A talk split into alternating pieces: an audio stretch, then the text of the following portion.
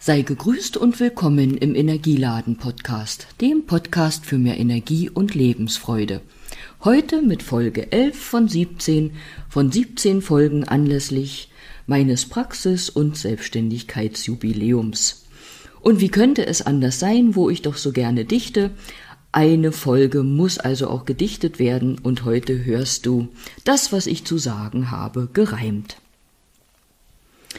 Am 1.8.2015 waren zehn Jahre vergangen, dass ich mit meiner Praxis und Selbstständigkeit angefangen.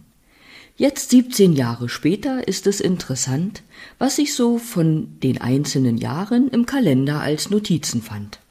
Es lohnt sich, einen Rückblick zu machen und sich zu erinnern all der Sachen.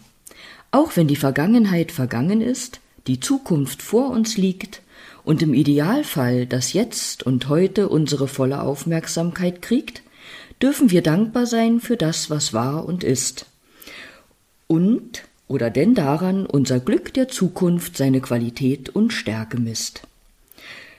Nun habe ich in bereits zehn Folgen Geschichte mit dir geteilt und von Menschen berichtet, bei denen ich von Zeit zu Zeit verweilt, um zu lernen und zu wachsen. Und ja, auch beim Lernen man, macht man manchmal Faxen.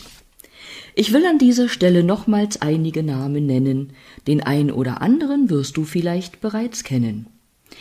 Jeder einzelne meiner schamanischen Lehrer hat mich fasziniert, sowie jede Kraft und Methode, die mein persönliches System hat, geklärt. An erster Stelle soll heute Dr. Joe Dispenza stehen. Sein Lebenswerk wird kraftvoll in die Menschheitsgeschichte eingehen. Wir weilten damals zu 500 bei ihm, während inzwischen Siebentausende in seinen Kursen bzw. Workshops einziehen. Was er an Wissen teilt und an Wirkung wissenschaftlich beweist, ein riesiger Fortschritt für uns heißt. Was ich an ihm schätze, ist seine Art. Denn so erfolgreich er ist und gefeiert wird, hat er sich Mitgefühl und Menschlichkeit bewahrt. Heute verweise ich auf der Webseite zum Beitrag auf Literatur und Programmen von Dr. Joe. Du kannst das eine oder alles nutzen, so oder so. Sich zu beschäftigen mit Lee Carroll oder Bruce Lipton macht ebenfalls Sinn. Ich setze auf der Webseite Links, die dich zu ihnen führen.